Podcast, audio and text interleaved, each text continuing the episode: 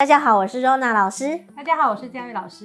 今天呢，我们一样要讲格局，可是我们这个主题是比较特别的哦。在呃紫微斗数全书里面有写了很多关于女性的状况，然后都写得很不好。可是实际上放在现今的社会条件下，真的是这么差吗？其实不然哦。所以呢，我们就特别的做了一个特别企划。淫荡真的不好吗？而且他真的淫荡吗？接下来一样由佳瑜老师为大家解说这个格局。我们今天要讲的格局是杨妃好色，三合文昌文曲。听到这个“好色”两个字，就觉得好像在古人的眼里面就是淫荡了。那杨妃指的就是我们印象中的这个北泡泡、又咪咪的杨贵妃，贵妃出浴的杨贵妃。那她呢，也是古代的四大美女之一哈。那最初呢，她是唐玄宗的第十八个儿子寿王李瑁的这个王妃，后来呢，成为了唐玄宗的嫔妃。那在白居易的《长恨歌》里面呢，他有用“回眸一笑百媚生，六宫粉黛无颜色”来形容这个倾国倾城的杨贵妃。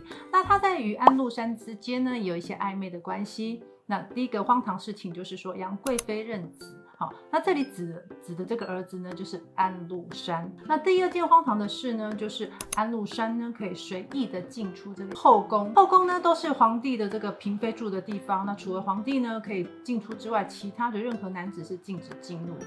每当这个唐玄宗呢要治安禄山的罪的时候呢，杨玉环就替他打圆场，就说哦，他是来给自己的母亲请安的。好，那第三件呢最让人觉得不可思议的事情，就是杨贵妃呢为了她这个大儿子安禄山举行了。洗山的仪式，那这洗山的仪式呢，在唐代是啊诞生礼中最重要的一个仪式，就是说呢，婴儿出生后第三天呢，要慎重的为她举行洗澡的这个仪式。这样的美貌的这个杨贵妃呢，在命盘上上面的这个三合呢，有会到文昌文曲，兼具了这个文书笔墨写作的这个能力，以及呢琴棋书画的这个艺术气息，那她就会成为一个感性跟理性兼备的一个。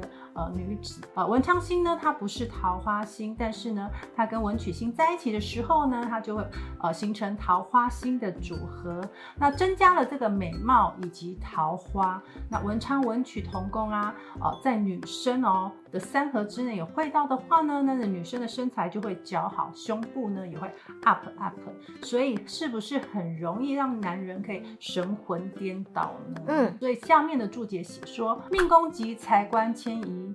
昌曲照，更会太阴天机必主淫逸。命宫呢，财帛宫、官禄宫、迁移宫会形成这个命宫的三方四正。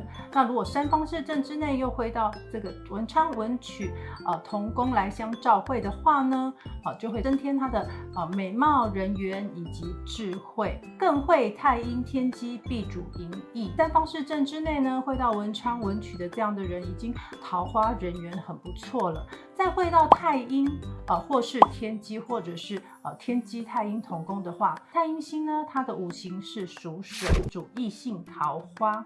那对宫呢，天机星善良善变，他内心呢不喜欢任何事情都是一成不变的，并且呢，他会很有计划的去处理每一段他的这个情感感情。那对应在异性的相处上面呢，哦，他除了桃花人缘好之外呢，又喜欢这个变动的状况，这么受欢迎，那当然呢，他的感情生活呢也会相。相对的非常的丰富，好，那如果是天机太阴同宫的话呢，哦，这个好人缘加上自己的聪明、灵活、反应快，那很懂得去运用自己的优势。对于以前传统的保守社会当中呢，是不是觉得啊，女人有这样的行为呢是不对的，是不应该的，是不可以的，所以才会说主淫逸。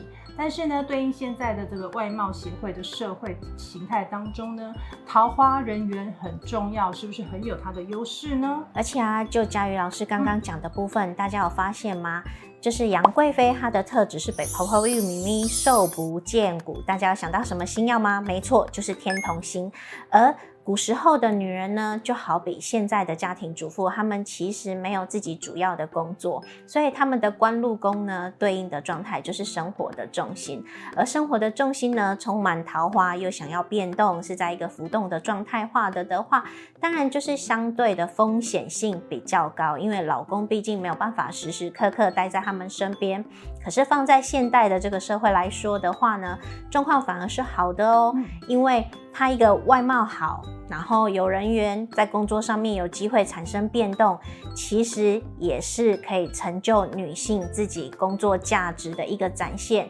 所以呢，放在现代女性的个性特质上面，反而不是那么的差哦。也因为这样的观念跟想法，以及世代的变迁，所以呢，我们才需要特别拿出这个格局来做讨论，并不是要让大家觉得说，哎。这真的这么的淫荡，或者是说，哎，难道这就是传说中的小三格？难道我就只有小三命吗？当然不是哦。那今天的格局就介绍到这边，喜欢的朋友帮我们订阅、按赞、开启小铃铛，我们下次见喽，拜拜，拜拜。